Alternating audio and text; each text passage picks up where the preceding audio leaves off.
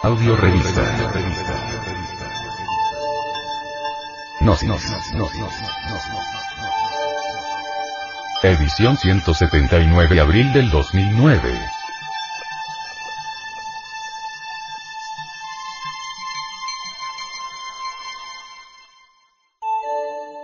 Portada. El águila devorando a la serpiente.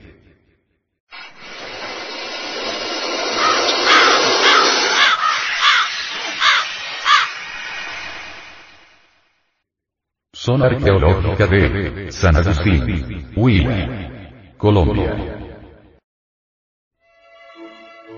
Incuestionablemente, la culebra devorada por el águila se convierte, de hecho y por derecho propio, en serpiente emplumada. Los yogis indostaníes hablan con infinita reverencia sobre el matrimonio divino Shiva Shakti, el doble principio creador masculino-femenino.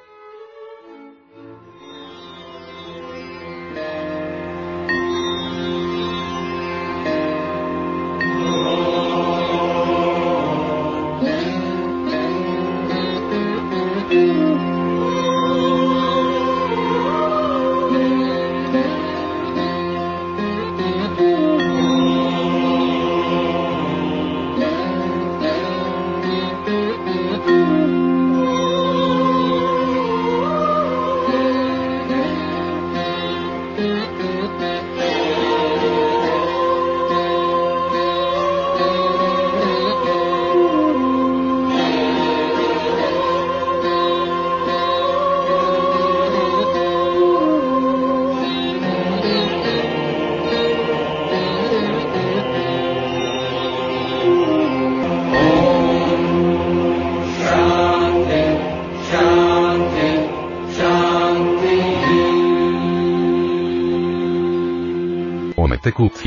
señor, el águila, y Omecihuatl, la señora, la serpiente, se encuentran plenamente manifestados en la serpiente emplumada.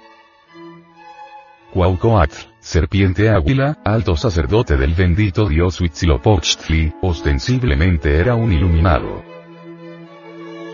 En los estudios gnósticos, la serpiente emplumada es el resultado de trabajos conscientes y padecimientos voluntarios, plenamente simbolizados por las espinas del notal. Serpiente. Águila. Notal. Piedra filosofal. Agua del gran lago. Extraordinarios basamentos esotéricos de la gran Tenochtitlán. El códice Azcatitlán alegoriza inteligentemente a los principios de la vida mexicana en Tenochtitlán en un cuadro que muestra a unos pescadores en canoa, ocupados en la dura brega, tratando de pescar entre juncos y aves acuáticas. Vanas utopistas, que en modo alguno valdría la pena citar, suponen en forma absurda que todo esto pasaba en el año 1325 de nuestra era. Parafraseando en forma socrática, diremos. Los ignorantes ilustrados no solamente ignoran sino, además, ignoran que ignoran. Bien saben los dioses de Anáhuac que la fundación de la gran Tenochtitlán se esconde entre la noche profunda de los innumerables siglos que nos precedieron en el curso de la historia. Incuestionablemente, el pueblo indígena que construyó esta estela de nuestra portada conocía profundamente los misterios de la serpiente emplumada.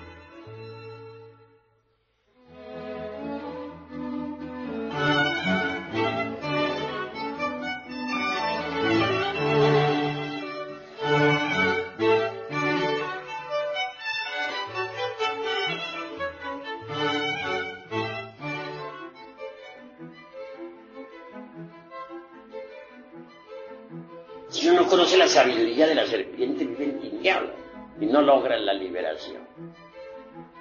Ejemplo, sostienen falsamente las escuelas de tipo pseudoesotérico y pseudobudista en todas sus jergas inútiles. Que cuando el, el Kundalini puede despertar en cualquier momento, y a través de la meditación, o con las prácticas del pranayama, o por imposición de manos del gurú, etc. Cosa falsa, pero falsísima. El Kundalini no despierta de esa manera. ¿Quiénes hablan así? Los que no han estudiado los tantras tibetanos. Los que no han investigado jamás los tesoros Es bueno saber que en los códices que nos han quedado, aquellos que lograron salvarse, pues, del vandalismo ese, los gachupines. Entre líneas está escondida la sabiduría de la serpiente. Tengas en cuenta que la gran Tenochtitlan fue serpentina. Así pues nosotros los mexicanos tenemos una tradición serpentina. Esa es la cruda realidad de los hechos. Hay quienes dicen que en la India hay tesoros extraordinarios, no lo negamos, pero en la India secreta. Sin embargo, aquí en México se habla más claro. En Yucatán, por ejemplo, encontré en un templo una gran serpiente de piedra, la actitud de tragarse a un hombre que lo tenía pues entre sus fauces. Si ven ustedes cuidadosamente el chalambalán de Chumayel, podrán evidenciar por sí mismos la, la, cruda realidad que necesitamos ser tragados por la serpiente. Así pues, no bastaría despertar el kundalini hay necesidad de ser tragados por la serpiente. Si es que queremos gozar de los poderes de la serpiente. Y no es con simple imposición de manos o con llama como va a despertar la culebra. No, señores. Despierta con los principios tántricos del, del. Con las enseñanzas secretas de Anahuac con el esoterismo crístico de la pistizopía, con el gran secreto de los misterios de Leusis, con el artificio de los alquimistas medievales. La clave es muy sencilla, colección del Lingan Johnny, sin eyaculación jamás, de Lens durante toda la vida.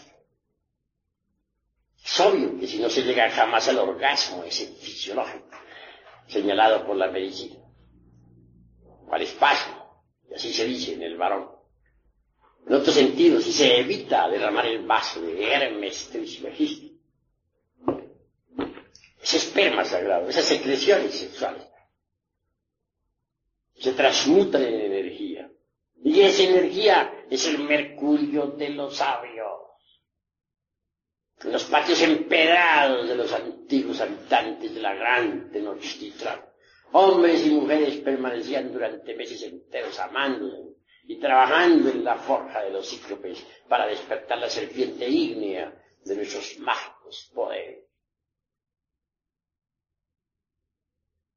Pero, repito, no bastaría levantar la serpiente ígnea por el canal medular espinal, como piensan muchos yoguines. quien quiera gozar de los poderes de la culebra, de la serpiente, tendrá que ser tragado por la serpiente. Pero la serpiente no come inmundicia, no traga nada inmundo.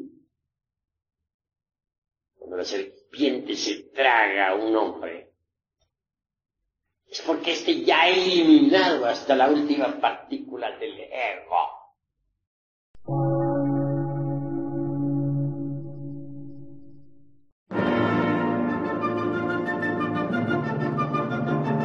Emisora, gnóstica, transmundial.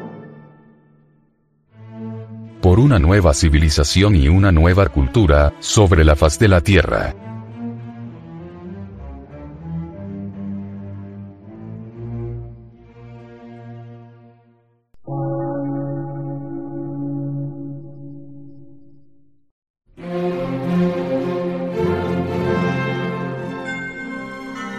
Medio de radiodifusión, científico, artístico, místico y filosófico, de la Asociación Colombiana de Centros de Estudios Gnósticos, Antropológicos, Psicológicos y Culturales. A. C.